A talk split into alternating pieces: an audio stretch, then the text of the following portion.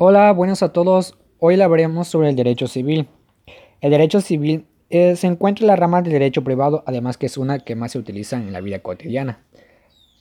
Para regular la figura o relaciones jurídicas del derecho civil en nuestro país, existe un código civil para cada estado de la República Mexicana, asimismo un código federal.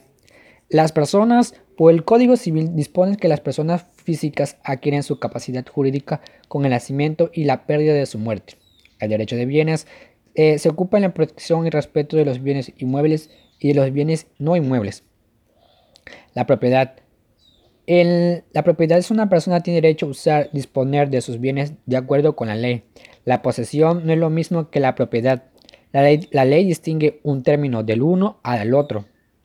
La sucesión es una de las formas mediante las cuales una persona puede adquirir la propiedad de bienes o derechos las obligaciones es el vínculo jurídico entre dos personas, una llamada acreedor y la otra llamada deudor. Tenemos el último, que serían los códigos civiles. Eh, los contratos se refieren como los convenios que producen o transfieren las obligaciones y derechos. Bueno, como conclusión, decimos que el derecho civil es el conjunto de normas jurídicas que regulan la relación personales, patrimoniales en un entorno. Como todo el derecho privado, el, derecho civil es una de las ramas más importantes en la ciencia jurídica en la vida cotidiana se refiere.